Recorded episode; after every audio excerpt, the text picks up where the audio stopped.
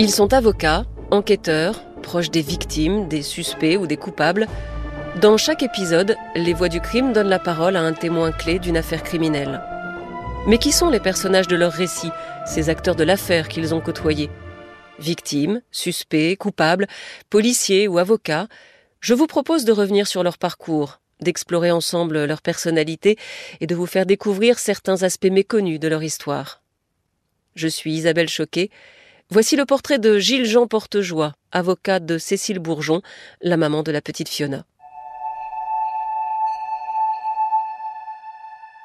Dans l'affaire Fiona, Maître Portejoie a failli abandonner.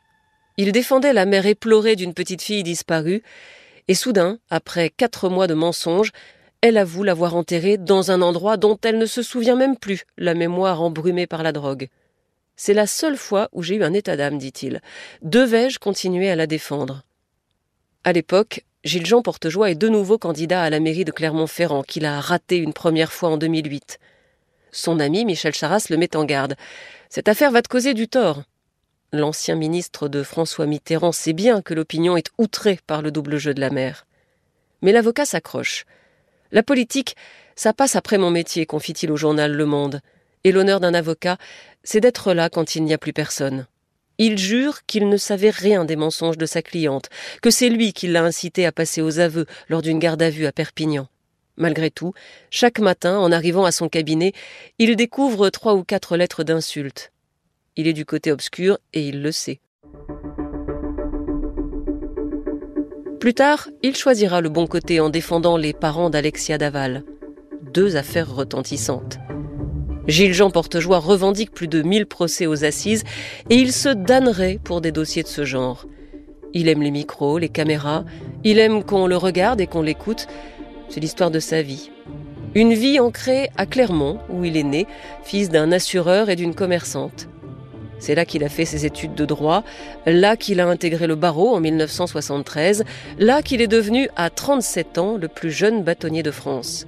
Son mentor, maître Paul Lombard, l'a accueilli dans son cabinet parisien boulevard Saint-Germain, mais ce n'est qu'une annexe de son QG auvergnat. Un temps, en 2001, il a aussi partagé les bureaux de Gilbert Collard à Vichy. Ils ont souvent travaillé ensemble, raconte un magistrat dans le monde. Ils s'amusaient à tirer l'arrière de la robe de l'avocat adverse pendant qu'il plaidait, de vrais gamins.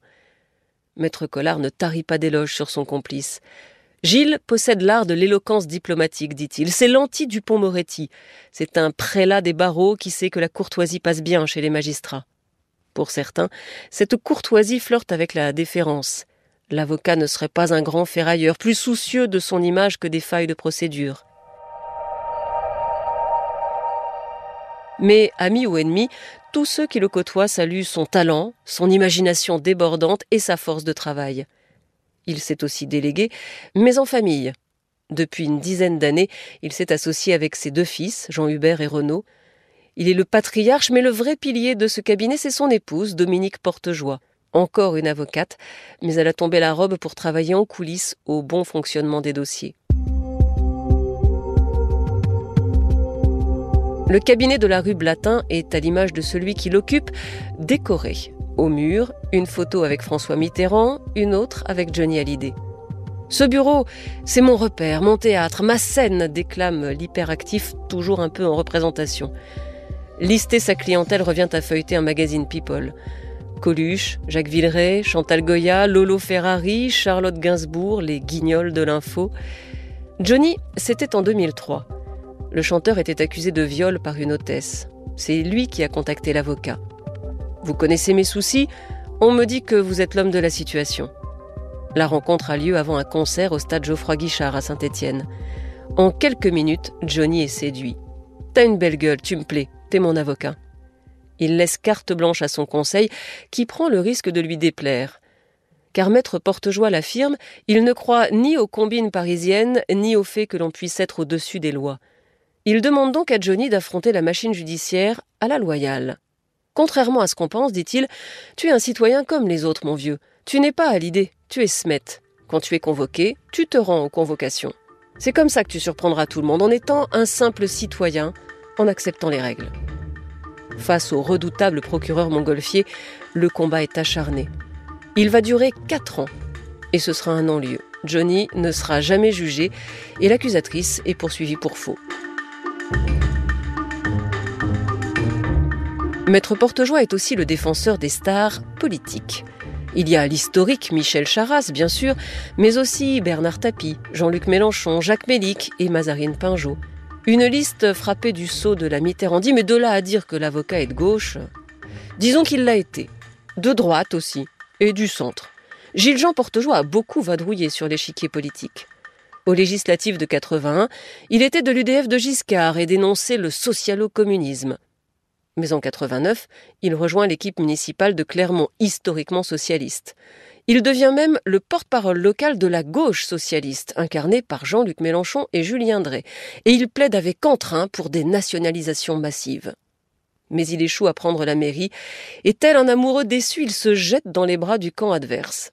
Un peu provoque, il soutient ouvertement la réforme de la carte judiciaire de Rachida Dati. Il est exclu et il affirme bravage qu'il était en fait un sous-marin de la droite infiltré au PS. Sans craindre le paradoxe, il se revendique alors comme sarkozyste de gauche. Son engagement assumé chez les francs-maçons suit les mêmes errements. Il fréquentait la loge du Grand Orient, le repère des notables socialistes de Clermont, et la quitte pour une autre obédience moins marquée à gauche. On lui reproche souvent cette inconstance, c'est un peu son talon d'Achille. Au moment de l'affaire Fiona, alors qu'il fait campagne au centre droit, allié au Modem, ses opposants placardent des affiches fielleuses.